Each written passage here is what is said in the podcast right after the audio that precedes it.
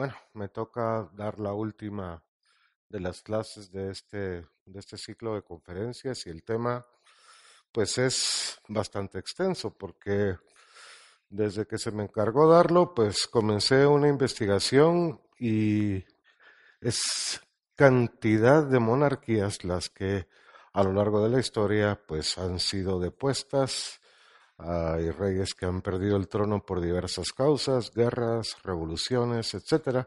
Entonces el primer problema que el que me tuve que enfrentar es decidir, bueno, a partir de cuándo empiezo yo a narrar esto, porque desde la, la más remota antigüedad esta situación siempre se ha dado. Entonces decidí enfocarme desde el periodo de la Ilustración al presente, finales del siglo XVIII, específicamente a partir de la Revolución Francesa, cuando las ideas de la Ilustración, especialmente el republicanismo, toman auge y las monarquías empiezan a ser vistas por las sociedades y por las personas, eh, por los intelectuales en estas sociedades como algo obsoleto, como algo fuera de lugar, y decretaron su abolición. Y la primera de ellas, pues en tiempos modernos, ha sido eh, a partir de la Revolución Francesa.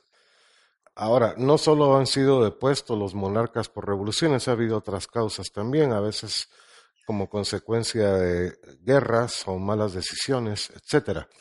Pero voy a limitar también la exposición más o menos a unos 18 o 20 monarcas que han perdido el trono a partir de la Revolución Francesa, como dije, a partir específicamente de 1791 hasta los, lo más reciente y no los voy a mencionar a todos, solo aquellos que son especiales, son importantes por diversas razones.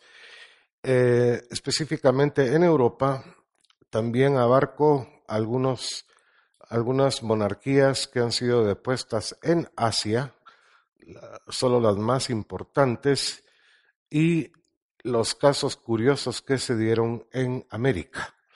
Hay tres monarquías en América que durante el siglo XIX estuvieron vigentes y las tres fueron depuestas.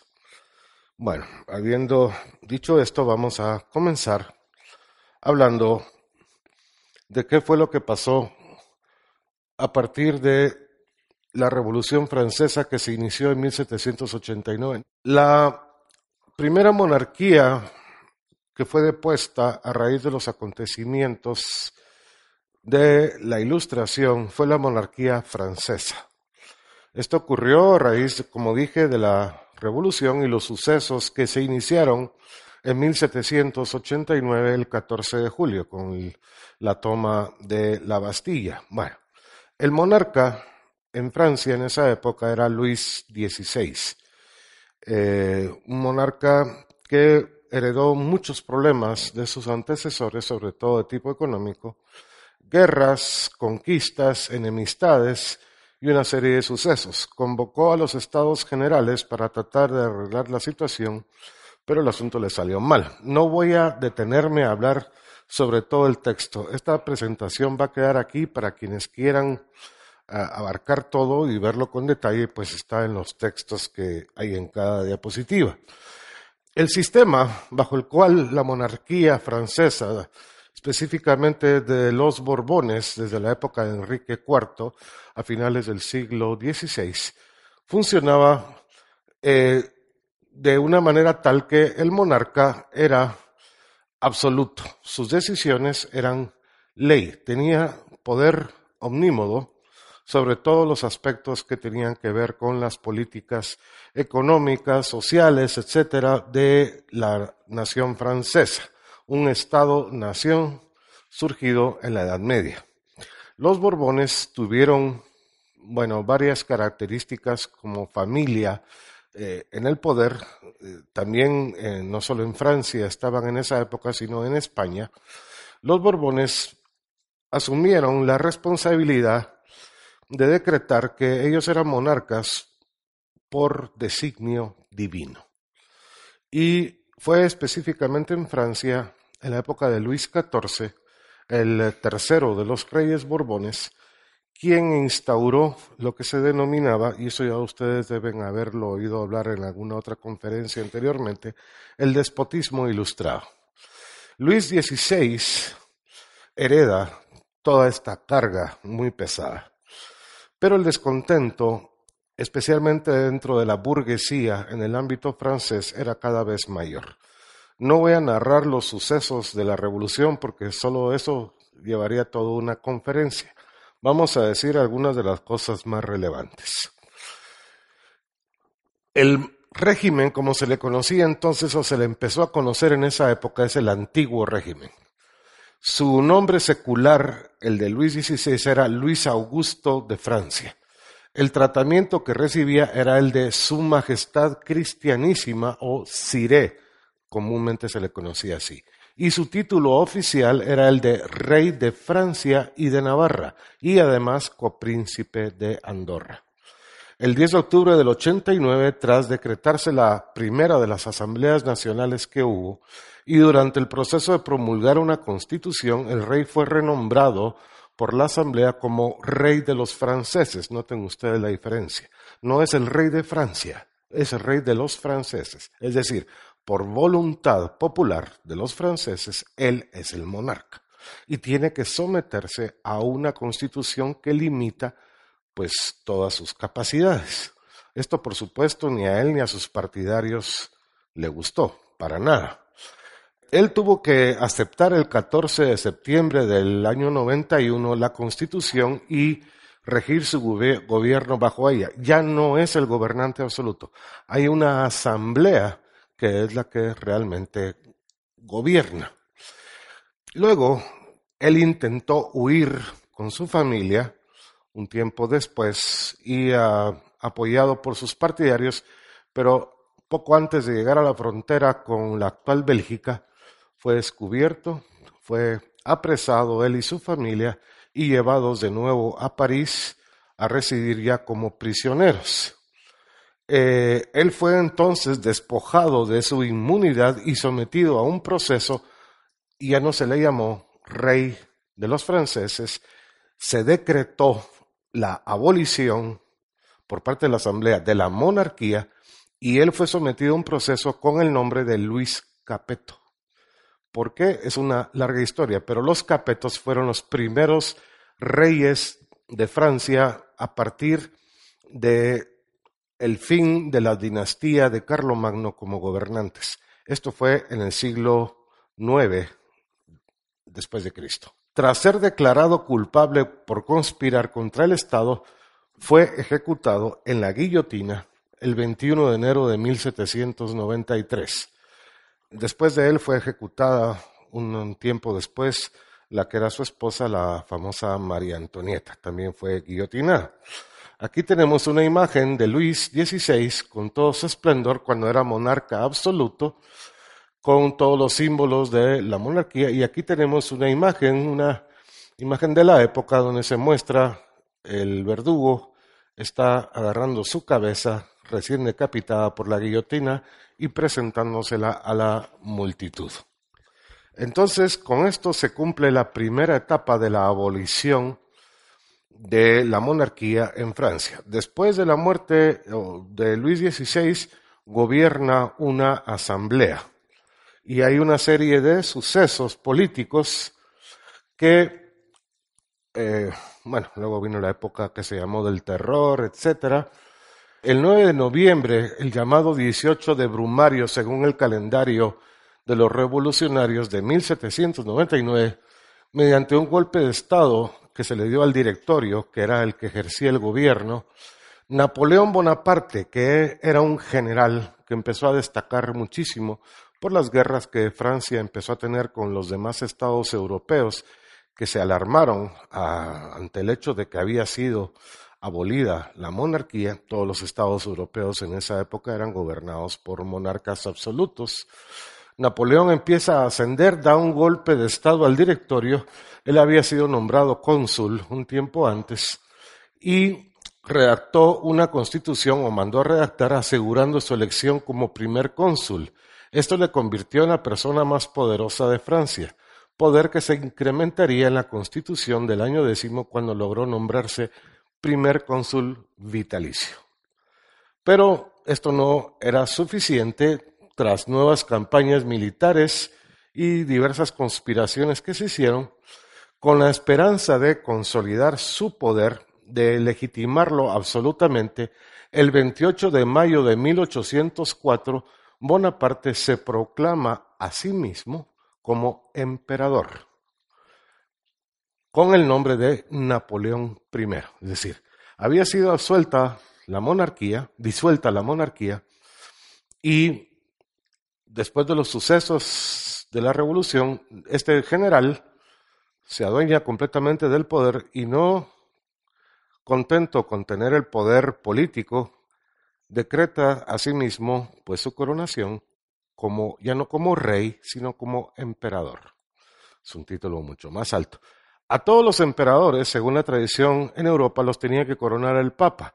Y efectivamente, cuando en la en este momento eh, muy mencionada Catedral de Notre Dame, Napoleón iba a ser coronado, acudió el Papa, pero Napoleón no dejó que el Papa le pusiera la corona, sino que él la tomó en sus manos y se la puso él a sí mismo. Hay una famosa pintura de Jacques-Louis David donde se ve la coronación de Napoleón, es una pintura inmensa. Hay una en el Louvre hay otra en Versalles, y ahí lo pueden ustedes ver o consultarlo en imágenes en cualquier, en internet. Entonces Napoleón se convierte en el emperador y domina un extenso territorio que no solo abarca Francia, sino muchas de sus conquistas militares en toda Europa. Ya como emperador también emprendió diversas guerras contra los estados europeos, al principio con grandes éxitos, pero después empezó a sufrir graves derrotas que rompieron su hegemonía. Finalmente, vencido por los prusianos y por los ingleses después de los desastres en España y de los desastres en Rusia, fue obligado a abdicar en 1814 y a exiliarse en una pequeña isla en el Mediterráneo, la isla de Elba. Estuvo 100 días ahí. Eh, regresó a Francia, donde lo volvieron a llamar sus partidarios, volvió a organizar en poco tiempo el imperio y volvió a entrar en guerra ante esta situación otra vez contra Prusia e Inglaterra y fue vencido en la batalla de Waterloo en junio de 1815. En ese momento, cuando fue vencido, él abdicó en su hijo, que se llamaba Francisco Carlos José Bonaparte, y a éste lo proclamó como Napoleón II. Lo efímero de este nuevo gobierno que él ejerció entre el Elba y Waterloo impidió que Napoleón II, o sea, su hijo, pudiera volver a Francia para confirmar su nombramiento y hacerse cargo de la herencia. Napoleón fue capturado y eh, esta vez exilado a una isla mucho más lejana que fue la isla de Santa Elena, donde permaneció hasta su muerte en 1821. Es mayo, este mes se conmemoraría eh, la muerte de Napoleón en Santa Elena. Y con eso se acabó el primer imperio francés, pero no fue el último. Después de todos los sucesos y las guerras napoleónicas, los estados europeos vencedores implementaron en Francia, junto con algunos personajes, sobre todo Talleyrand fue el más importante de ellos, un restablecimiento de la antigua monarquía de la familia de Luis XVI y se puso a otro hermano de él con el título de Luis XVIII como monarca, es este señor que está aquí, Luis XVIII gobernó o pretendió gobernar como su, lo habían gobernado sus familias antes al Estado francés, pero ya no podía. Había realidades que tenía que aceptar. Una de ellas era que tenía que ser monarca regido bajo una constitución. Él tenía poderes limitados. Por supuesto, no le parecía ni tampoco a sus partidarios, pero las fuerzas republicanas en Francia, después de la revolución, eran muy poderosas. Entonces él tuvo que gobernar bien que mal bajo estos términos. Eh, tuvo que aceptar, por ejemplo, eh, la redistribución de la tierra, la desaparición de los antiguos gremios artesanales, etcétera, y no fue un monarca pues realmente destacado. No realizó ninguna reforma, él se limitó a ejercer su papel como monarca, queriendo ser monarca absoluto, luchando contra la legislatura, pero nunca tuvo éxito. Al morir, el trono lo heredó su otro hermano, otro hermano Luis XVI, Carlos X. Carlos X. También con el título de rey de Francia y de Navarra entre 1824 y 1830. Este fue el último rey Borbón de Francia y el último que tuvo una ceremonia de coronación. Gravemente cuestionado por los sucesos en la Revolución de 1830, cuando se alzaron los parisinos en contra de las normativas que Carlos X pretendía establecer para restablecer el viejo orden, la revolución de 1830 y ante el retiro del apoyo parlamentario de la Guardia y del pueblo se vio obligado a huir a finales de julio de ese año y finalmente a abdicar el 2 de agosto. Es decir, esta es la tercera etapa de la abolición de las monarquías en Francia. La primera fue Luis XVI, la segunda Napoleón, la tercera el gobierno de Luis XVIII y Carlos X.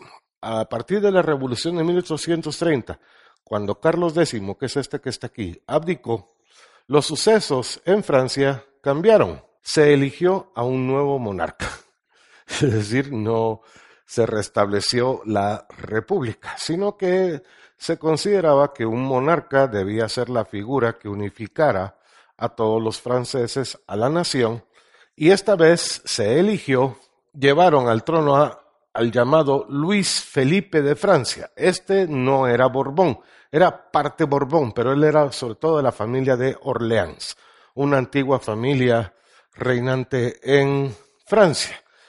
Esto se llamó el periodo conocido como monarquía de Julio. Carlos X había sido depuesto y esta revolución de 1830 trajo consigo una constitución que reconocía de nuevo la soberanía nacional, es decir, el monarca definitivamente debe someterse y cada vez más a los dictámenes de la legislatura.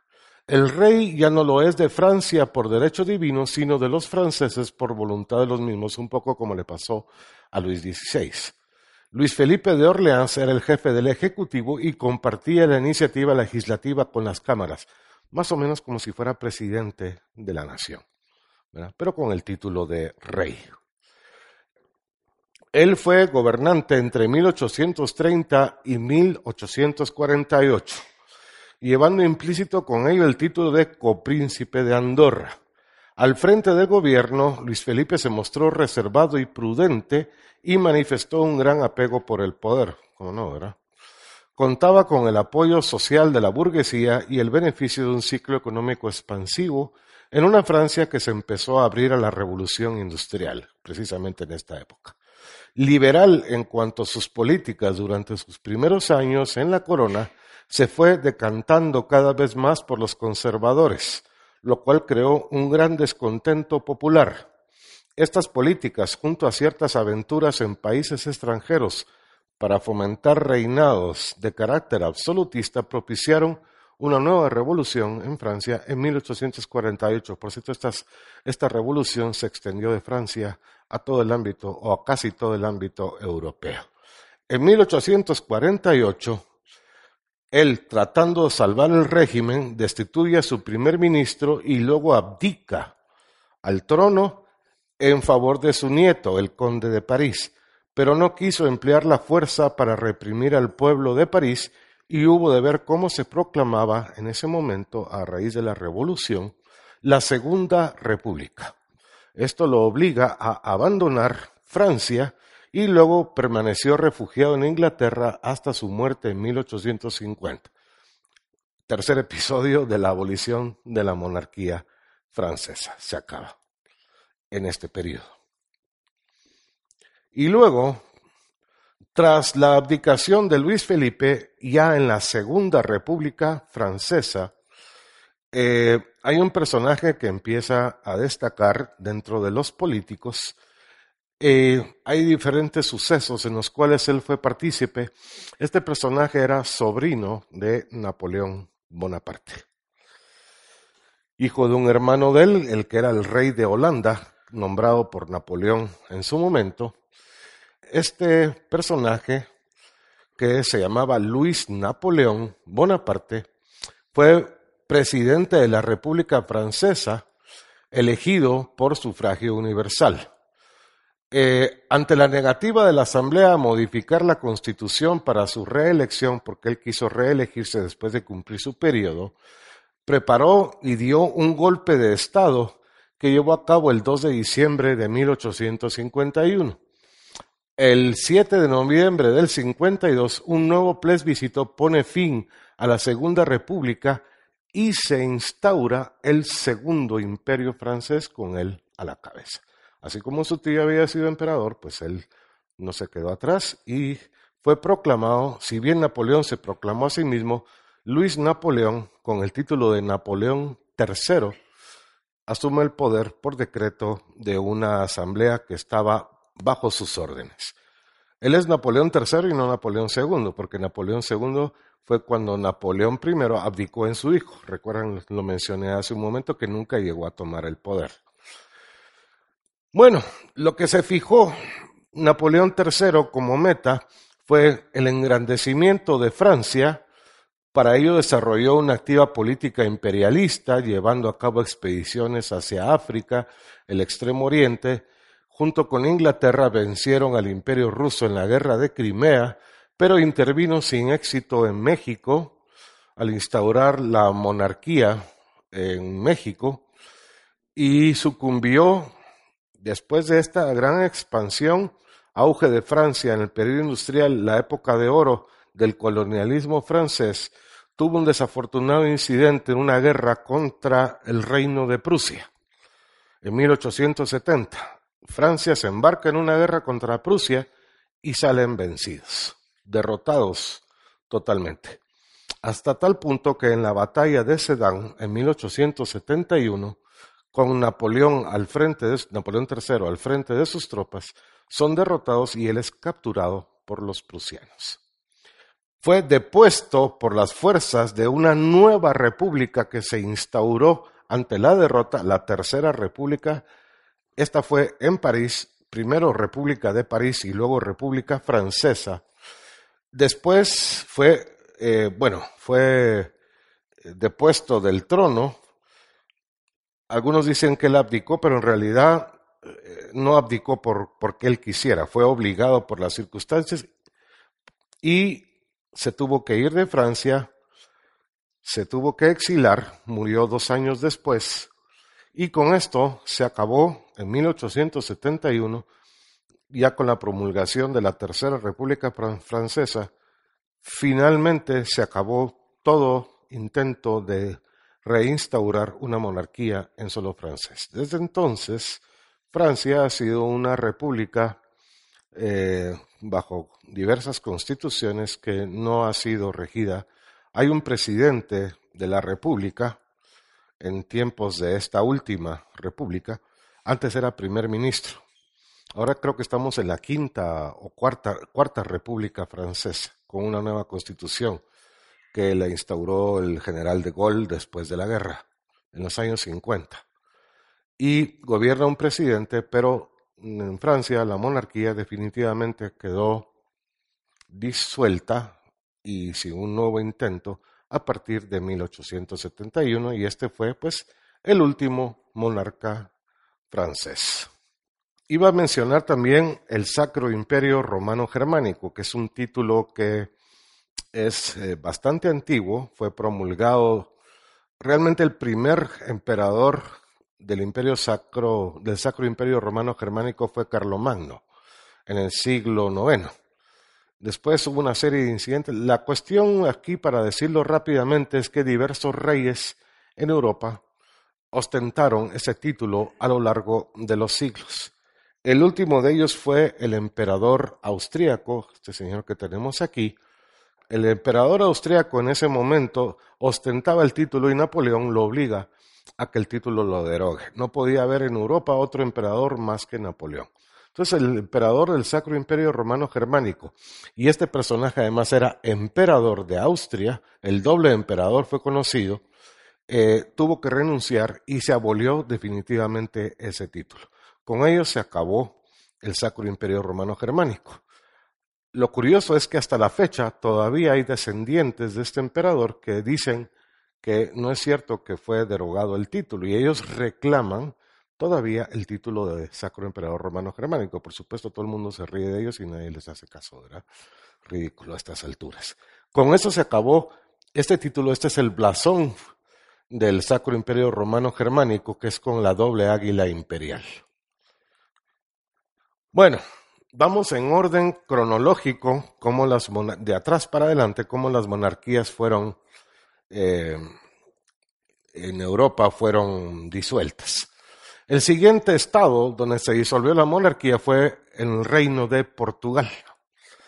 Portugal eh, tenía un reino desde la Edad Media cuando se separa de los reinos de la península ibérica y se vuelve autónomo. Aquí está la historia. En el año 1093 se consigue la dinastía Borgoña hacer con el poder del segundo condado, lo que era hasta entonces el segundo condado de Portugal, y bajo la, bajo la influencia del Reino de León. En 1139, el conde Alfonso I se proclama rey de Portugal y consigue la independencia del Reino de León, que este reconoce en 1143.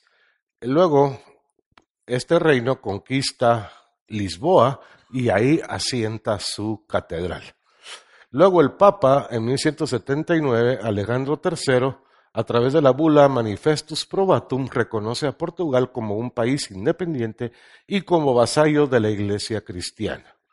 Bueno, la historia se sucedió durante varios siglos, diversas dinastías gobernaron, pero vamos al caso que nos ocupa. En 1908, el rey, eh, que era Carlos I, y el príncipe heredero Luis Felipe de la Casa de Braganza, la Casa Real de Portugal, la última que gobernó, fueron asesinados en la ciudad de Lisboa por unos anarquistas. Es proclamado entonces Manuel II. Este acusó al primer ministro João Ferreira Franco Pinto Castelo Branco de ser responsable del asesinato regio. No es cierto, no fue él el que los asesinó, pero él los responsabilizó. Y además Castelo Branco había gobernado de forma dictatorial porque hay que decir que esta era una monarquía a partir del siglo XIX que gobernaba ya bajo una constitución, no era una monarquía absoluta. Había gobernado Castelo Branco como dictador, presidente, dictador de la nación, y fue destituido por este nuevo rey, Manuel II. La revolución de 1910 entonces, que sucedió inmediatamente, proclamó la primera república de Portugal y obligó al exilio del rey en Inglaterra. Él tuvo que renunciar, tuvo que abdicar, porque los sucesos se precipitaron, se da la revolución, por cierto, Castelo Branco también tuvo que ver en esa revolución. Y este señor, este bastante joven, Manuel II, tuvo que abdicar y exilarse en Inglaterra. Luego, en 1932, después de la muerte de él, una hija bastarda de un antecesor suyo, Carlos I, y por lo tanto supuestamente hermana suya, de Manuel II, conocida como María Pía de Sajonia, Coburgo, Gotha y Braganza, de acuerdo con el texto de las Cortes del Amego, que decía que si el rey muere sin hijos, en el caso de tener hermano, éste poseerá el reino en su vida, reclamó el título de duquesa de Braganza por la rama constitucional de la Casa Real y defendió ser la legítima reina de Portugal. Algunos partidarios la apoyaron, pero no triunfó en sus eh, pretensiones. Luego algunos herederos de ella continuaron esta lucha, pero definitivamente en 1910, al proclamarse la República, quedó abolida completamente la antigua monarquía en Portugal. Vamos con estos, estos sucesos en Rusia. Es eh, bastante dramático lo que ocurrió, ha sido tema de mucha literatura, tema de muchas películas, tema de muchas novelas, porque pues tenía caracteres bastante dramáticos y por lo mismo pues es ampliamente conocido. La deposición de la monarquía en Rusia, en este caso por una revolución en 1917. Ahora, no hay que confundir la monarquía rusa digamos, los últimos zares, zar era el título del monarca ruso. Zar significa César en lengua eslava. El zar era el, se consideraba el heredero de los antiguos césares del imperio bizantino. Esto fue a partir del siglo XVI con el advenimiento de Iván IV, más conocido como Iván el Terrible. Él instauró el eh, título de zar para su persona, porque se casó con una antigua heredera del último de los césares depuestos en, en el imperio bizantino por los turcos, y él asumió el título. Primero fue el reino de Rusia y después, a partir de 1721, el imperio ruso. Entonces, si los primeros zares eran reyes, luego, a partir de Pedro el Grande, en 1721 se convirtieron en emperadores de Rusia. Y fue precisamente el último de los emperadores de Rusia el que fue depuesto después de los desastres de la guerra ruso-japonesa de 1905, donde la flota rusa pues fue destruida por la flota japonesa, perdieron territorios en el oriente, luego las políticas de este personaje, que ya era un monarca semiconstitucional, no totalmente, eh, las políticas económicas y sociales no fueron del agrado de la población ni de las capas dominantes, mucho menos de la burguesía. Nicolás II, que es este personaje que fue el último monarca ruso, coronado en 1894, él tuvo que afrontar diversas crisis, unas eh, provocadas por agentes externos, pero otras, las más importantes, en las cuales él estuvo implicado por responsabilidad propia, crisis internas del gobierno. Bueno, vamos a contar rápidamente los sucesos. Rusia interviene en la Primera Guerra Mundial al lado de los aliados contra Alemania y Austria. Sufrió importantes derrotas. Los alemanes los vencieron en diversas batallas, el ejército ruso era un desastre, bueno, la situación rusa en general era ya bastante desastrosa a estas alturas. Nicolás, que él personalmente parece que era buena gente, así era un buen tipo, un hombre muy de su familia, muy de su casa y todo lo demás, pero el ser buena gente no quiere decir que haya sido buen monarca, fue un pésimo monarca. Él fue el que se involucró directamente en la guerra, y lo curioso del caso es que la guerra era contra el Estado del cual el monarca era su primo. Entonces, bueno, era una guerra de familia. Los sucesos de 1917 abolieron, o sea, la revolución rusa abolió la monarquía y Nicolás II fue depuesto. Pero no confundamos esta revolución de 1917 con la del 23 de marzo, con el golpe de Estado que luego ese mismo año los bolcheviques le dieron a la república que se había instaurado. Es decir, el monarca, el zar, es depuesto por la revolución, se instaura una república, se está elaborando una constitución. Al frente del gobierno está un personaje que se llamaba Nicolás Kerensky. Y en octubre, los bolcheviques, que eran los comunistas, dan el golpe de Estado en Leningrado y se apoderan del, del poder, valga la redundancia. O sea, ellos asumen el poder, sacan a los republicanos y asumen el poder absoluto. Pocos días después, Lenin va a Rusia y se pone al frente del nuevo gobierno bolchevique. El zar, el antiguo zar y su familia, aquí está la zarina, sus cuatro hijas y su hijo, el Zarevich, el heredero del trono, que se llamaba Alexei, fueron llevados a Ekaterimburgo, una ciudad en los Urales, al este de Moscú, donde estuvieron prisioneros, con ciertos privilegios, pero al fin y al cabo prisioneros. En ese momento hay una guerra civil en Rusia. Entonces están los bolcheviques por, por un lado y los rusos blancos por otro lado muchos de los rusos blancos, si vieran republicanos, pero había dentro de ellos muchos monárquicos que querían eh, reinstaurar la monarquía que había sido abolida.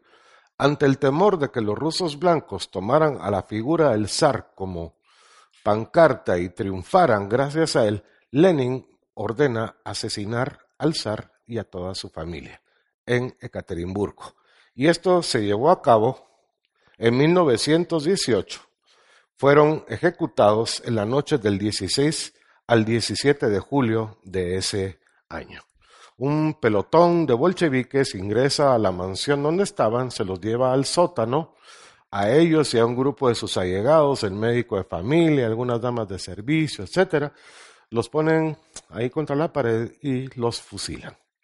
Los matan a todos.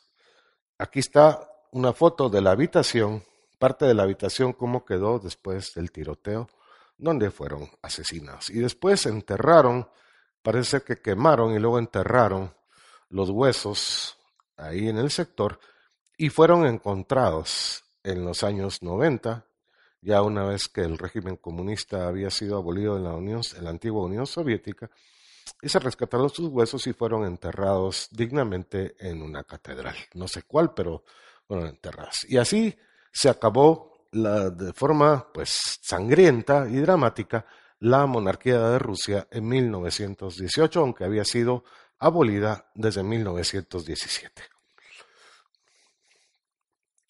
Luego tenemos Alemania. Hay que decir una cosa, Alemania como nación existe a partir de 1871. Antes de eso no era una nación unificada. Era una serie de principados, algunos reinos, etcétera, que compartían una cultura, compartían una lengua y eh, siempre estuvo, desde el siglo XVIII, el ideal de unificarlos. Pero esto no se logró sino hasta a partir de 1871, bajo la hegemonía del reino de Prusia, cuyo primer ministro era Bismarck. Bismarck es el artífice de la creación de la moderna Alemania. En ese momento, eh, se forma el 18 de enero del, del 71 después de derrotar a los franceses y a Napoleón III, se decreta el imperio alemán en esa fecha. Entonces el rey de Prusia pasa a ser el emperador de Alemania. Y la antigua capital de los reyes de Prusia, que era Berlín, queda instaurada como la capital del imperio alemán. El segundo Reich así se le llamó, con Bismarck como primer ministro. El primer emperador alemán fue Guillermo I, coronado el 18 de enero del 71, y también fue nombrado Kaiser con este título. Kaiser también significa César, igual que zar en lengua eslava, Kaiser en lengua germánica es César. De alguna manera pretendían tener el antiguo título de los o heredar el antiguo título de los Césares romanos. Bueno, Guillermo I fue el primer Kaiser de este imperio alemán hasta su muerte en 1888. Fue sucedido por Federico III, quien solo gobernó 99 días, en eso murió. Luego, Guillermo II, su hijo, en 1888 toma el trono y se inicia un enfrentamiento entre él y Bismarck, el cual provoca la caída del canciller en 1890. El emperador será incapaz de continuar con las políticas implantadas por Bismarck y Alemania se ve poco a poco en la incapacidad de mantener el equilibrio europeo, que para entonces era más que nunca la base del equilibrio mundial. En 1914, en esta competencia entre los estados europeos, se inicia la Primera Guerra Mundial y claro, Alemania es partícipe activo apoyando a Austria. Y bueno, los sucesos de la Primera Guerra Mundial culminan en 1918 con la derrota de Alemania y Austria junto con sus aliados los turcos. Eh, pero ya antes de la derrota, el Kaiser había sido depuesto. Él era de la dinastía Hohenzollern, que eran una dinastía bastante antigua, Guillermo tuvo que abdicar como Kaiser y luego las naciones vencedoras imponen el Tratado de Versalles y Alemania se convierte en una república parlamentaria. Guillermo se exilió en los Países Bajos, donde residió hasta su muerte el 4 de junio de 1941. Ahí está él y este es su blasón, el blasón del imperio alemán. Con eso, la nueva, el nuevo Estado de Alemania se convirtió desde ese momento en una república y ya sabemos lo que pasó después. Esta república pues tuvo muchos problemas, sobre todo índole económica. El Tratado de Versalles pues provocó, tuvo consecuencias terribles y en 1933 suben al poder los nazis con Adolfo Hitler como primer ministro y luego pues todo lo que pasó. Hasta la derrota de 1945 y nunca más Alemania volvió a, instaurar una monarquía. Algunos descendientes todavía se consideran monarcas, pero también estos nadie les hace caso. El otro país que también es nuevo, es joven, es Italia. Italia no existe tampoco como una nación, sino a partir del siglo XIX, con lo que se llamó el Risorgimento. El reino de Italia, que fue el que fue instaurado el 17 de marzo de 1861 por el Estado surgido tras la, unificación en las revoluciones entre 1848 y 1870, fue liderado por Víctor Manuel II, que era rey de Saboya, de la Casa de Saboya, rey de el Piamonte, un estado italiano al occidente con capital en Turín y el reino de Cerdeña. Es decir, la República Italiana, bajo la constitución que instaura una monarquía, acoge a Víctor Manuel II, el rey del Piamonte y de Cerdeña, como rey de la nación italiana. Él y sus descendientes gobernarán en Italia desde a partir de este periodo pero hay una modificación que surgió después de 1922 hasta el 43, cuando Italia se convierte en un Estado fascista, con Benito Mussolini al frente del gobierno. El rey es solo figura, no gobierna, el rey de la Casa de Saboya, descendiente de Víctor Manuel II. Sin embargo, el Estado todavía parcialmente reconoce a la monarquía. Italia luego se involucra en la Segunda Guerra Mundial con los resultados conocidos y, eh, bueno, durante un breve periodo entre septiembre del 43 y el 44 se instauró el llamado Reino del Sur cuando Mussolini fue depuesto. El Reino del Sur en este periodo efímero fue un derivado del reino italiano con el mismo con Víctor Manuel III como monarca y Pietro Badoglio, que había sido también primer ministro, como eh, primer ministro de este nuevo reino, se instalaron en Brindisi bajo la hegemonía de los aliados. Esto duró muy poco tiempo, luego, eh, vamos a ver, aquí están los sucesos en, en, ¿cómo se llama?, en secuencia. Eso no los voy a mencionar todos. La situación, para resumirlo, terminó con el nuevo reino de Italia después del interregno del Reino del Sur, con capital en Bari desde el 43 al 44 y luego hubo una regencia del 44 al 46. Luego un nuevo monarca, Humberto II, hasta el 2 de junio del 46, o sea, menos de un mes, cuando el rey se exilió tras la, se proclamó la República Italiana que ya no reconoció a la monarquía. Es decir, el último monarca italiano fue Humberto II, que gobernó menos de un mes, es este señor que está aquí, este individuo que está aquí, este era su blasón. Se fue de Italia, fijó su residencia en Portugal y después se estableció en Ginebra, donde murió en 1983, todavía reclamando sus derechos como monarca. Con eso se acabó en ese periodo la monarquía del joven Estado italiano, un poco parecido a lo que pasó en Alemania. Luego tenemos en Europa el último de los reinos que cayó. No voy a mencionar, como dije al principio de la conferencia, a los reinos de los Balcanes, como Serbia, Bulgaria, Rumanía y todos ellos, porque realmente no hay tiempo. El último reino en Europa que fue abolido fue el reino de Grecia. En Grecia, que también había sido un estado que surge a principios del siglo XIX, Grecia había estado bajo la dominación del imperio otomano desde el siglo XIV-XV, se independiza del imperio a principios del siglo XIX y se instaura una monarquía constitucional y el Estado asume el nombre de Reino de Grecia en 1832.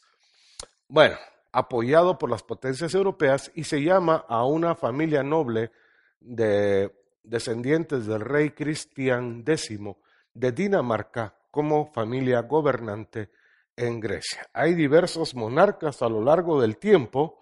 El primero de ellos fue Otón, que asumió el trono a los 17 años. La casa es la de Wittelsbach. Eh, y sus descendientes hasta el último de los monarcas. Todos estos sucesos pasan por los hechos en la Primera Guerra Mundial, luego en la Segunda Guerra Mundial. La monarquía pervivió a pesar de las guerras y el último de los monarcas fue este que está aquí, que todavía vive, Constantino II, que fue entronizado en 1964. Hasta que en 1967 una junta militar da un, más bien los militares dan un golpe de Estado y se instaura una junta militar y obligan a abdicar al rey y a exilarse. Se tuvo que ir él y su familia de Grecia el famoso Constantino. Constantino es eh, entonces conocido en la actualidad, todavía se le conoce como Constantino de Grecia. Ese es un nombre oficial que figura en español en su pasaporte, que es un pasaporte diplomático danés. Se fueron a Dinamarca él y su familia porque en Grecia no son reconocidos los títulos nobiliarios, mucho menos los de él, pero en Dinamarca sí. Entonces, eh, ese es el nombre que aparece en su pasaporte. Él utiliza el título oficial en Dinamarca o por cortesía en algunos países de Su Majestad el Rey Constantino II de Grecia, príncipe de Dinamarca. Cabe notar que los títulos reales, ya lo dije, no son reconocidos en Grecia, pero sí en Dinamarca, porque todos son descendientes de Cristian, no décimo, sino noveno. Él es hermano de la reina Sofía de España y de la princesa Irene de Grecia y Dinamarca jamás ha renunciado a sus derechos dinásticos al trono heleno. Todavía lo disputa. Él está, ya es una persona bastante mayor, pero ahí está en la lucha por recuperar el trono, pues del cual fue depuesto por el golpe de Estado de 1967. Con esto terminamos en Europa. Voy a pasar, lo voy a ver rápidamente, el Imperio Otomano. Aquí con esto lo pongo como una especie de articulación entre Europa y el Asia, porque el Imperio Otomano abarcó ambos continentes e incluso también partes de África. El Imperio Otomano es muy antiguo. Los turcos otomanos eh, fueron una tribu que originaria del centro de Asia emigró hacia el occidente e invadió en la Edad Media los territorios del antiguo califato de los abasidas. Eh, junto con otro grupo turco, los selyúcidas. Bueno, eh, al final de cuentas, los otomanos crearon un sultanato, los turcos otomanos, y empezaron a conquistar sistemáticamente los territorios del antiguo imperio bizantino. Eh, ya no solo en el Medio Oriente, en la península de Anatolia, que es donde es la actual Turquía, sino también en Europa del Este tomaron territorios, Serbia, por ejemplo, la actual Montenegro, la actual Croacia, eh, Bosnia, Herzegovina y todo esto, finalmente en el siglo XV o a partir del siglo XIV más bien sitiaron la propia eh, Constantinopla y en 1453 lograron tomarla, conquistarla y depusieron al último de los césares del imperio bizantino y el monarca de los otomanos asumió como su capital la antigua Constantinopla que a partir de ese momento fue rebautizada con el nombre de Estambul, con el cual se llama hasta ahora. El imperio otomano entonces se expandió pues prácticamente por todo el oriente. Su periodo de esplendor fueron los siglos XV, XVI, XVII. En el siglo XVIII entra en decadencia. El eh, sultán, que era el título que tenía, además asumió el título, el antiguo título de los soberanos islámicos de califa. Es decir, él era el descendiente, según la tradición, de los califas abasidas de, eh, de islámicos. Bueno, el último de los sultanes del Imperio Otomano fue Mehmed VI. Su sultanato comenzó en 1918 después de los desastres de la Primera Guerra Mundial. Ya mencioné, Turquía se alió con Alemania y Austria contra los aliados y bueno, eh, se rebelaron buena cantidad de sus territorios, sobre todo en el Oriente Medio, gracias a que los ingleses patrocinaron los movimientos en contra de los turcos, hubo pues varios desastres militares y en 1918 él asume el trono como sultán y terminó en 1922.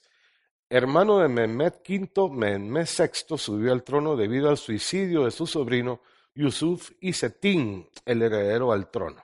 Fue coronado el 4 de julio del 18 como el 36 Padishah Padishah eres el título en turco del sultán.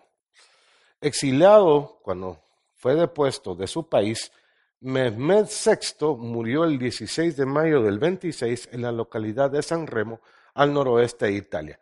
Él tuvo que abdicar obligado por una revolución en la propia Turquía comandada, comandada por un general del ejército llamado Mustafa Kemal Atatürk quien reformó completamente los estatutos de gobierno y el país. Prácticamente lo occidentalizó y para ello era necesario abolir todo vestigio del antiguo régimen. A partir de ese momento, Turquía se convierte en un Estado moderno y este señor, que fue el último gobernante, pues se tuvo que exilar y murió en el año 26.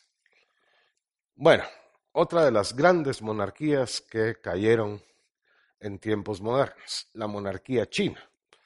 La historia pues es muy, muy antigua, viene desde...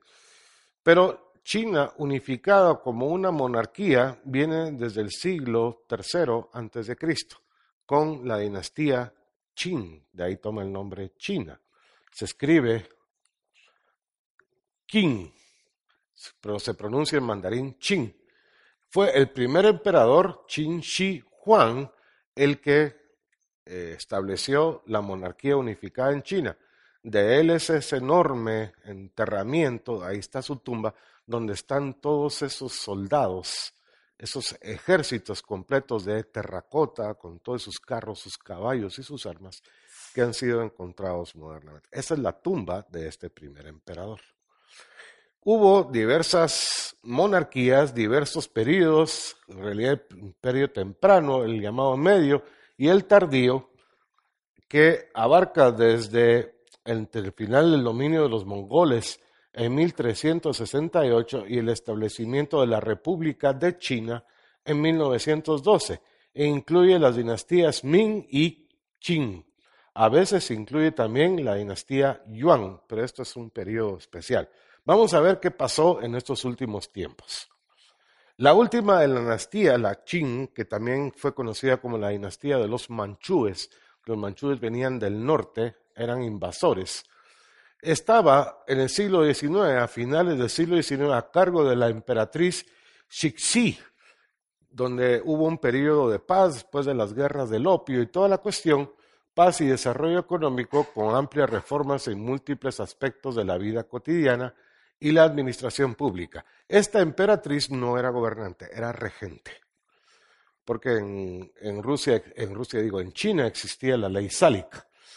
Cixi había sido concubina del emperador Xianfeng, la madre del emperador Tongxi y la madre adoptiva del emperador Guangxu. Utilizó sus considerables habilidades de manipulación política para actuar como el poder detrás del trono o en el trono a partir de 1861 hasta su muerte en 1908. Ella actuaba como regente durante las minorías de los dos jóvenes emperadores y confinó al emperador Guangxu, que era su hijastro, digamos, en el palacio de verano, después de que él procurara introducir reformas en 1898 en Beijing, la capital. La muerte del emperador Guangxu fue anunciada el día antes de su muerte por la emperatriz. Ella anunció la muerte del emperador heredero, porque ella misma lo mató o lo mandó a matar. Bueno, envenenado por Chixi, eh, ella o por alguien que ella mandó. Él era muy influencial y no quería que el imperio, ella no quería que el imperio cayera en manos de Japón, que estaba presionando con guerras en China. Luego ella muere, pero antes de morir dejó a cargo al regente, el príncipe Chung, para los asuntos de Estado. Sin embargo, dijo que en asuntos de extrema importancia se debía obedecer a la emperatriz viuda Longyu, que era su aliada. Tres años después, la dinastía cayó los republicanos exigían la dimisión de la monarquía y empezaron los asesinatos en contra de los manchúes, es decir, la Casa Real, principalmente funcionarios de altos cargos. El 6 de diciembre de 1911, el príncipe regente Chung renunció a su puesto por lo que el poder pasó a las manos de la emperatriz Longyu, que había sido la que había dicho Sixi que debía gobernar quien abdicó inmediatamente en su hijo llamado Xuan Tong. Desde ese momento, él, que es este personaje que está aquí, se convierte en el último emperador chino, porque fue derrocado poco tiempo después. Xuan Tong, que también se le conoce con el nombre de Puyi, abdicó el 12 de febrero de 1912, obligado por los acontecimientos de la creación de la República de China bajo los auspicios de un partido político llamado el Kuomintang. Se declara la república y Puyin tiene que abdicar y se tiene que ir de China. La historia de Puyi está bastante bien narrada en una película que se llama El último emperador. No sé si alguno de ustedes ha tenido ocasión de verla. Ahí está, esa película es de... ¿Quién es el director? Creo que de Spielberg es.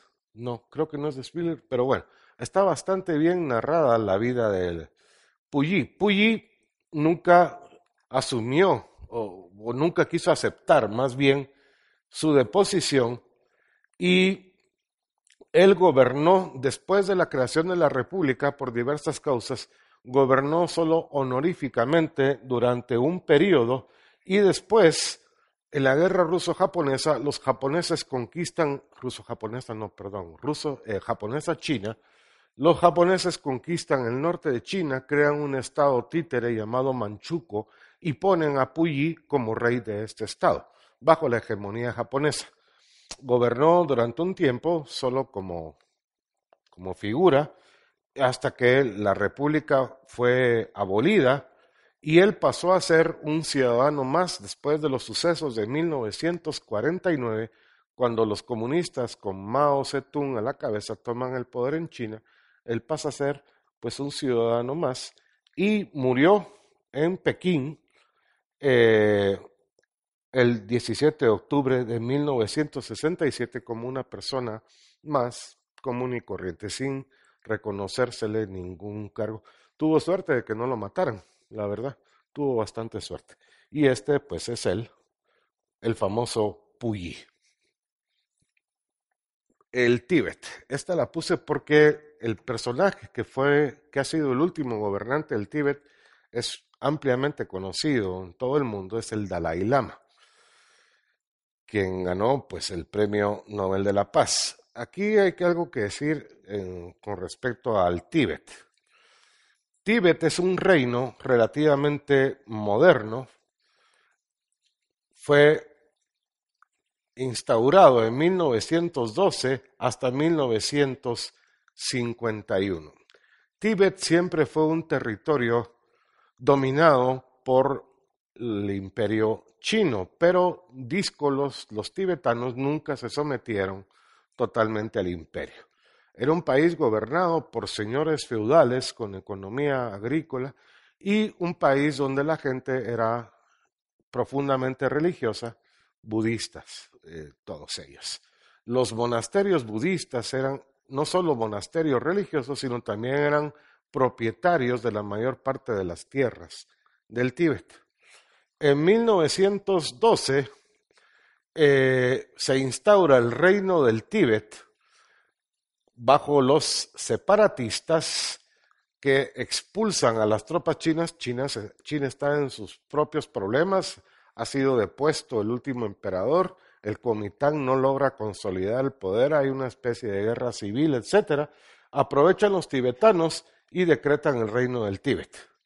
Y pusieron como gobernante a un líder religioso, el Dalai Lama, ese es su título, ese es un título religioso. El treceavo Dalai Lama fue el que asumió el poder político en el Tíbet y tuvo grandes conflictos que China no renunció a sus pretensiones hasta que murió en 1934. Su sucesor, el catorceavo Dalai Lama, nació en 1935 en Amdo, al este del Tíbet, y fue reconocido como la última reencarnación del Dalai Lama.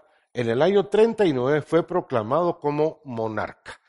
Es decir, eh, siendo un niño muy pequeño, la tradición decía que cuando moría el anterior líder, el anterior Dalai Lama, pasan unos días hasta que vuelve a reencarnar en otro personaje de acuerdo a las creencias budistas, budistas y los sacerdotes o los monjes budistas van recorriendo todo el territorio en busca de la reencarnación. Y a esta última reencarnación lo encontraron en este personaje, este niño, que, cuyo nombre es Tenzin Gyatso.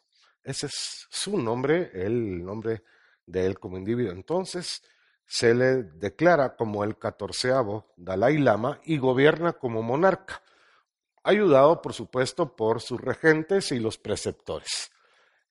En 1954, junto con una cantidad de dignatarios religiosos y civiles, viajó a Pekín para mantener conversaciones de paz con Mao y en el año 56 lo hizo a la India donde pudo conocer al primer ministro Jawaharlal Nehru a quien solicitó apoyo.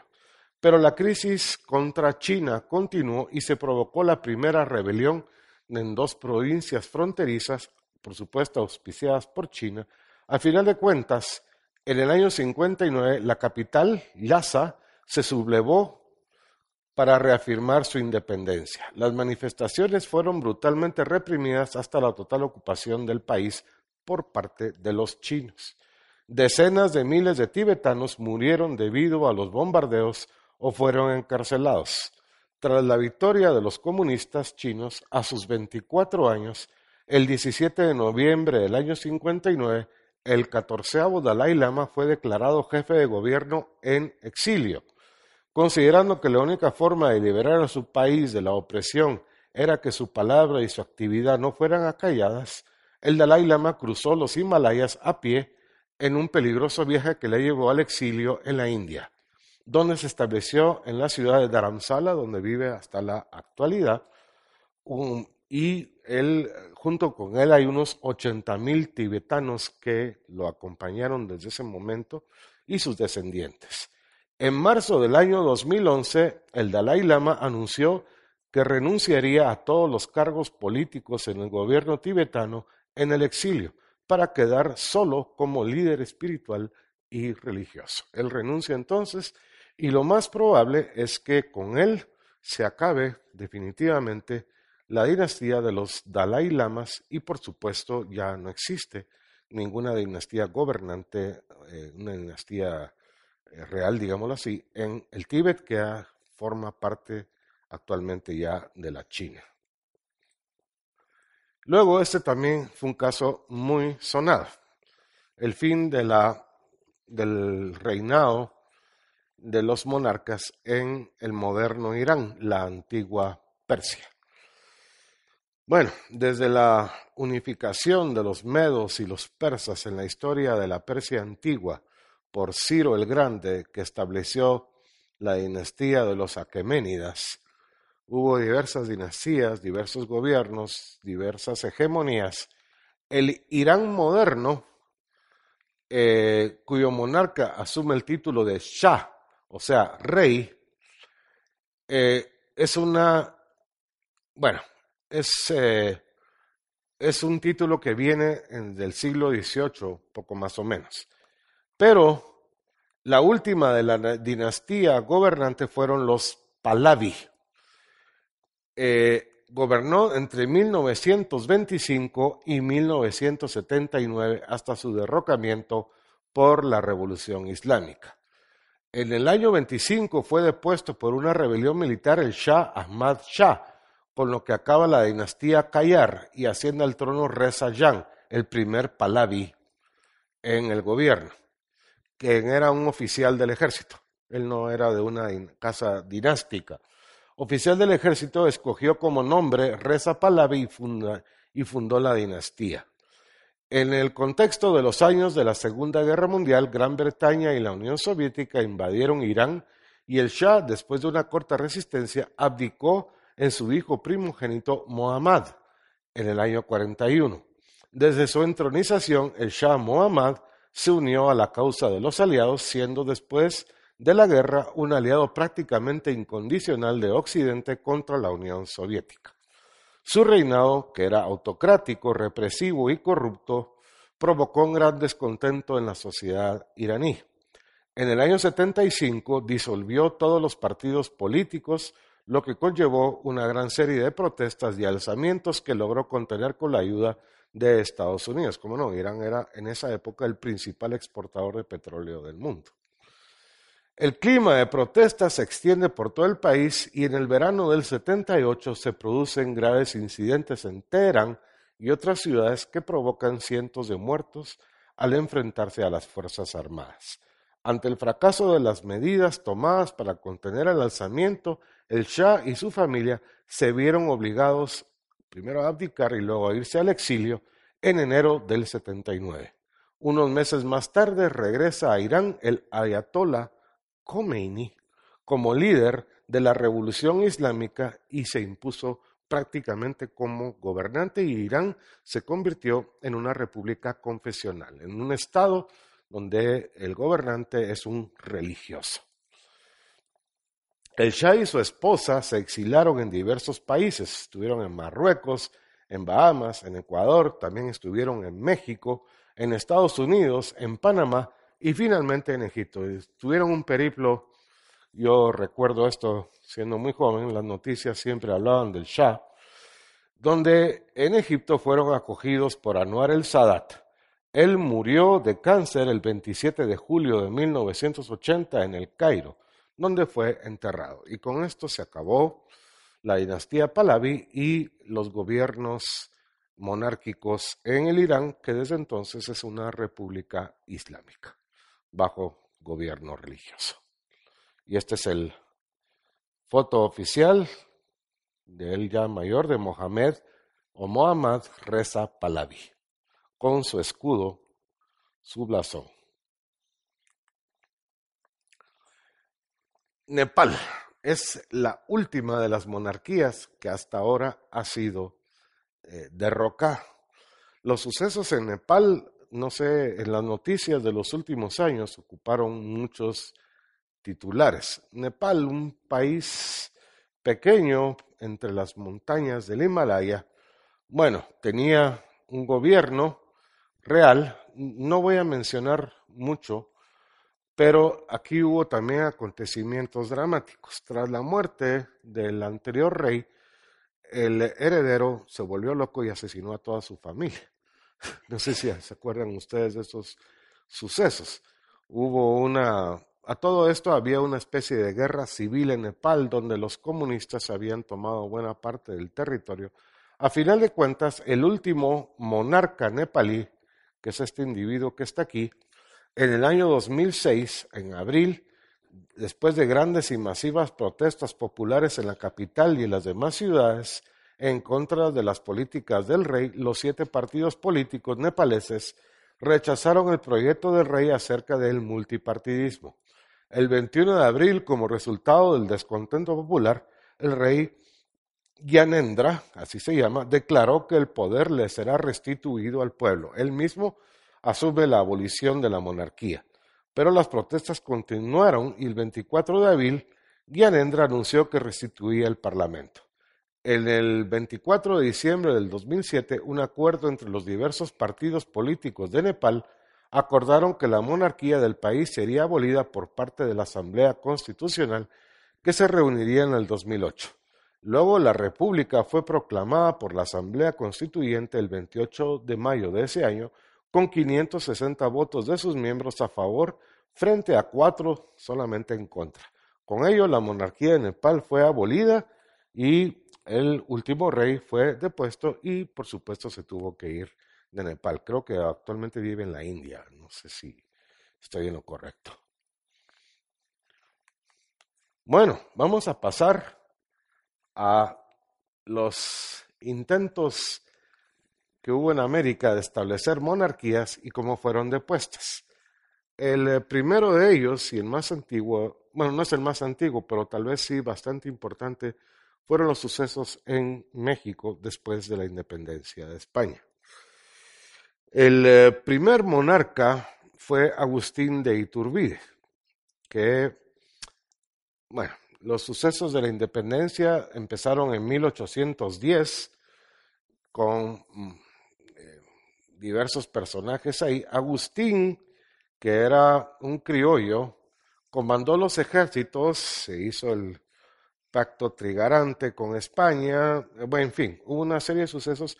Agustín Iturbide ingresa a México y después de los tratados de Córdoba en 1821 hasta la proclamación del Plan de Casa Mata y la instauración de la República Federal en 1823, durante ese periodo fue el gobierno de Agustín de Iturbide y fue la única nación que adoptó un régimen monárquico después de su independencia de España. Él asumió con el título de el título de emperador Agustín I. Eh, cuando es proclamado el imperio, las repúblicas centroamericanas que habían formado parte del antiguo reino de Guatemala se unieron al imperio de Agustín de Iturbide.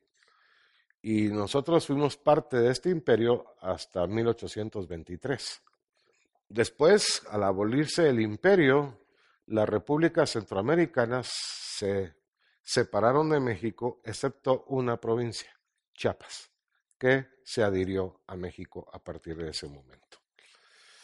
El gobierno de Iturbide, que no tenía, pues fue improvisado, no había un plan económico, solo duró nueve meses y la rebelión republicana, amparada por el plan de Casamata, tomaría el poder, instaurando el sistema republicano federal en México en 1824, dando fin a este primer imperio y el inicio de la primera República Federal de los Estados Unidos Mexicanos, amparada en la Constitución Federal de los Estados Unidos Mexicanos de 1824. Iturbide abdicó en el Congreso el 19 de marzo del 23 y se embarcó hacia Europa el 11 de mayo. Finalizada la etapa, su etapa como emperador, Centroamérica se independizó, como acabo de mencionar en un rato. En abril del 24, el Congreso declaró traidor a Iturbide. El 4 de mayo de ese mismo año, Iturbide se embarcó en el bergantín inglés Spring con rumbo a México. Llevaba consigo una prensa, documentos personales y un manifiesto que dirigía al pueblo de México para su reinstauración como emperador. El 16 de julio, después de desembarcar en Veracruz, fue capturado por las autoridades mexicanas.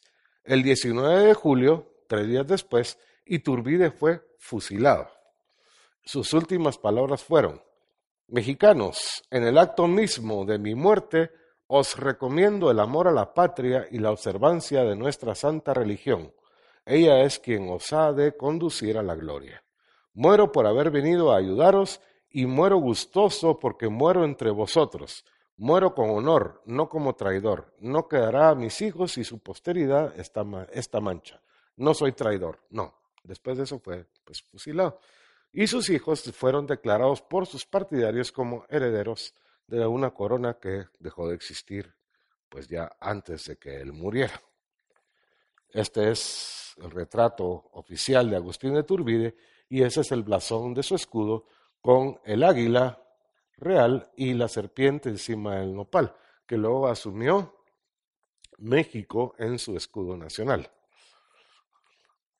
El segundo intento de la monarquía en México vino por sucesos totalmente distintos. A partir del advenimiento del poder después de una guerra de los liberales en México con Benito Juárez a la cabeza, pues las guerras en el interior de México se fueron sucediendo. Francia y su emperador, Napoleón III, invadieron México junto con España e Inglaterra reclamando una deuda que México tenía con ellos. Después hubo pláticas entre todas las partes los españoles y los ingleses se retiraron, pero los franceses no. Se quedaron en México e iniciaron una guerra contra los gobiernos liberales y en eso se instauró un segundo imperio. Eh, a quien pusieron a la cabeza fue a un príncipe austriaco de la casa de Augsburgo, Augsburgo que asumió, él se llamaba Maximiliano y asumió el trono de México, el trono imperial, con el nombre de Maximiliano I. Maximiliano, que según sus partidarios todavía los tiene, fue un gran gobernante, pues se enamoró de México, fue con su esposa, con su familia, su esposa se llamaba Carlota, y se instalaron en México en el castillo de Chapultepec. Ahí tenía su residencia. Empezó a construir museos, además de fomentar la conservación de la cultura, pero su gobierno no se podía sostener si no era con el apoyo del ejército francés que estaba asentado en México. Al final de cuentas, eh, también con el apoyo del Partido Conservador de la Iglesia Católica y otras entidades, Maximiliano trató de hacer, la verdad, trató de hacer las cosas lo mejor que pudo, de acuerdo a las posibilidades que tenía. Él, aunque su convicción era liberal, eh, políticamente hablando, pero eran los conservadores los que lo apoyaban.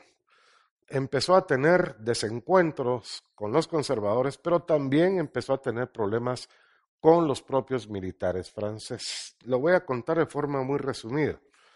Francia se retira el ejército francés se va a México. Le ofrecen a Maximiliano llevárselo, rescatarlo, vámonos de aquí. Y él no quiso, se quedó. Y junto con los conservadores, dos generales que lo apoyaban, dos generales conservadores, pelearon algunas batallas y fueron derrotados y capturados en la ciudad de Querétaro.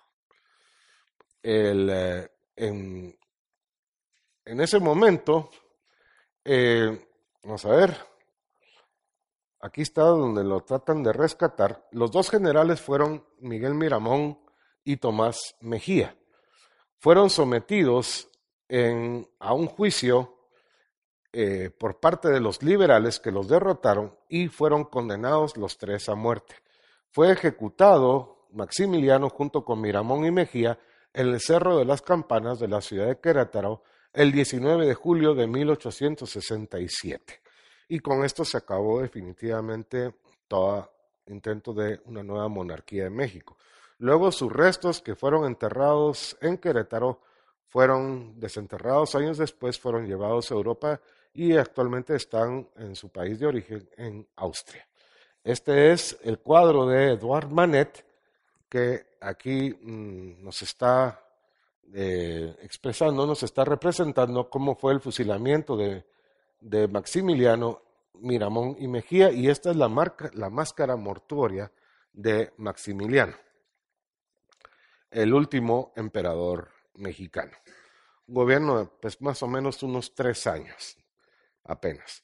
Hay una leyenda por ahí, no sé si algunos de ustedes han oído hablar de esa leyenda, que dicen que Maximiliano no murió en ese fusilamiento y que logró escapar o que lo sacaron que se vino a vivir a El Salvador con el nombre ficticio y que ahí tuvo su familia y ahí murió pues no hay nada, no existen documentos ni ningún nada fiable que demuestre que esto fue así. O sea que eso es probablemente más bien una leyenda y no sea cierto. Luego tenemos Haití. hubo prácticamente dos intentos. Imagínense ustedes Haití. Eh, los sucesos de la independencia de Haití pues, fueron bastante dramáticos. Fue el primer país que se independizó como colonia del dominio, de la hegemonía de un país europeo. Y poco, poco después, eh, los gobernantes en Haití, el primero, Henri I, que él era de nombre Henri Christophe, un antiguo esclavo, se nombró emperador de Haití en 1811. Gobernó durante un tiempo, construyó varios castillos, varios palacios, la gran fortaleza de la Ferrier y otras obras faraónicas. Un gobierno despótico, tremendo, hasta que fue depuesto. Hay una novela de Alejo Carpentier que narra muchos de los sucesos de el gobierno de la monarquía de Henri Christophe. se llama El reino de este mundo. Es una gran novela de este escritor cubano. Hubo un golpe de Estado, fue depuesto y él se suicidó el 8 de octubre de 1820. Este era Henri I. Fue enterrado en la fortaleza que él mismo hizo de La Ferrier. Su hijo, el príncipe real Víctor Enrique, fue asesinado diez días después por fuerzas revolucionarias en el palacio de Sanssouci, que lo había hecho pues su padre. Después de la muerte de Henry, el reino fue reunificado con la República de Haití, abolida la monarquía. Hubo un segundo reino, un segundo imperio, proclamado esta vez por el Senado haitiano en 1849, que designó al que era entonces presidente de la República, Faustino Zuluk, como emperador Faustino I. Durante su reinado se rodeó de una lujosa corte, creó una nueva nobleza, haitiana fundó órdenes civiles y militares y emitió una constitución autoritaria. En el 55 intentó invadir la República Dominicana, el estado vecino, pero fue derrotado y al año siguiente fracasó en otro intento. La crisis económica se adueñó del país y hubo varias insurrecciones que fueron duramente reprimidas. Finalmente, en diciembre del 58, estalló una nueva revuelta encabezada por el general Faf Geffard, duque de Tábara, un título que le había sido dado por el propio emperador, que tras varios choques con las fuerzas imperiales entró en la capital, Puerto Príncipe, el 15 de enero del 59. Los soldados del emperador se negaron a combatir y el monarca se refugió en el consulado francés. Poco después se le permitió abandonar el país con rumbo a Jamaica, a bordo del buque británico Melbourne, llevando consigo a su familia y copiosas riquezas en dinero y piedras preciosas. Sus bienes en Haití fueron confiscados por las nuevas autoridades. Y aquí está su retrato oficial, con la corona imperial. Y con ello se acabó también la monarquía, o los dos intentos de monarquía en la isla, bueno, no en la isla, en, la, en Haití. Finalmente, la última de las monarquías en América es la de Brasil durante el tiempo que fue monarquía. Hay que decir algo aquí, la monarquía de Brasil tiene o tuvo características especiales. Fueron los mismos miembros de la Casa de Braganza, gobernante en Portugal, los reyes de Brasil, y durante mucho tiempo el rey de Portugal también lo era de Brasil.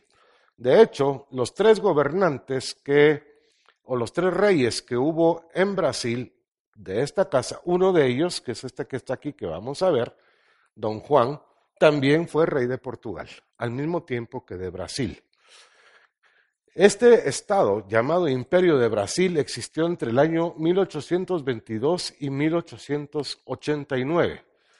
Correspondía en su territorio casi a, la totalidad del actual territorio de Brasil, sumado entre el año 22 al 28 el de Uruguay, en ese entonces denominado provincia Cisplatina. El imperio brasileño fue instaurado al final de la Guerra de Independencia que separó al Reino de Brasil del Reino Unido de Portugal, Brasil y Algarve y perduró hasta la proclamación de la República tras un golpe militar cuando se disolvió la monarquía en 1889. A la vez se divide en dos periodos. El primer imperio el periodo regente y el segundo imperio. Con la llegada de este periodo ya no se usa el título de rey de Brasil, pasando a tomar su monarca el título de emperador. Bueno, hay tres gobernantes. Juan VI, tenemos aquí, Pedro I, que también fue rey de Portugal, y Pedro II, que fue el último de ellos. La historia, pues no hay mucho que contar, los tres gobernaron como monarcas, pero finalmente eh, los liberales y los eh, constitucionalistas abolieron, aunque el último de los monarcas, Juan VI, fue, parece ser, bastante bueno, eh, en 1889 hay una revolución, una especie de golpe de Estado, se derroca al monarca y se establece la República de Brasil. Con esto se acabó la monarquía en estos territorios y el último de los intentos de establecer una monarquía en América.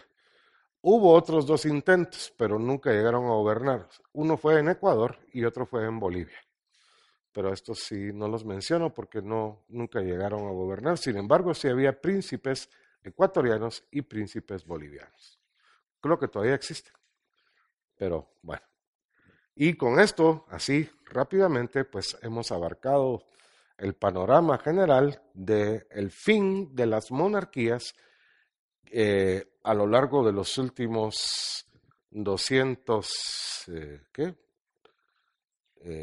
200 eh, y pico años, desde el periodo de la Revolución Francesa hasta la actualidad.